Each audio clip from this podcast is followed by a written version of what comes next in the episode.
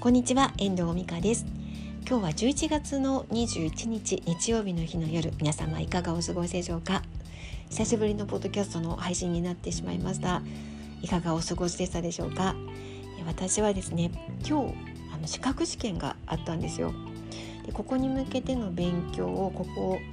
そうですね3日ぐらいは没頭してまして多分昨日はね10時間ぐらい勉強したと思う。で今日の朝も朝ね6時半ぐらいから勉強してて10時ぐらいまでかなだから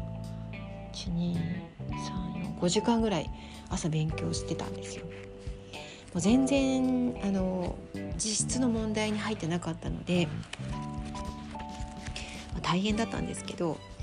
この1,000ページぐらいある教科書があってこれ4月からねコツコツと読み始めてたんですね。毎朝1時間かけて読んでたんですけどできない日もあってっていう感じで取り組んできていました。最終的にはね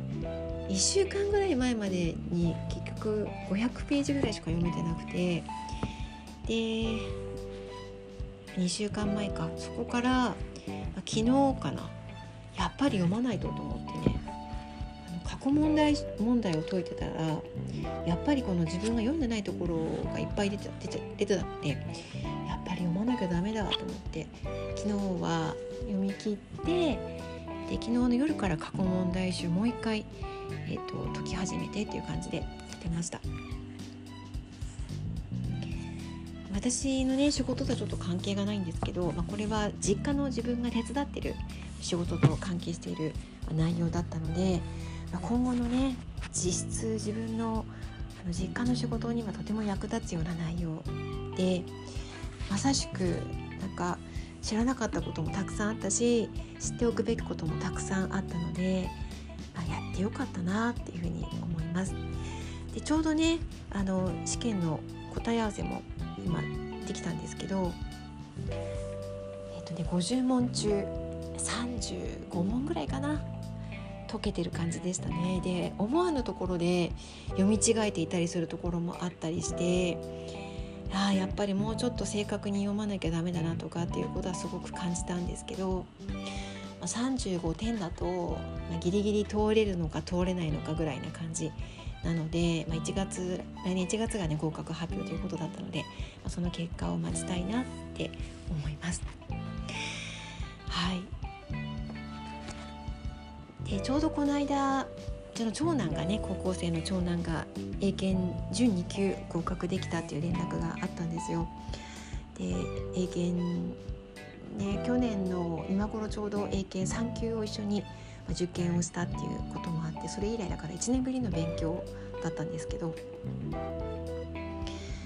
英検3級もね毎朝1時間ずつ勉強していたっていうのもあって、まあ、その流れで、まあ、今回も勉強してたわけなんですけど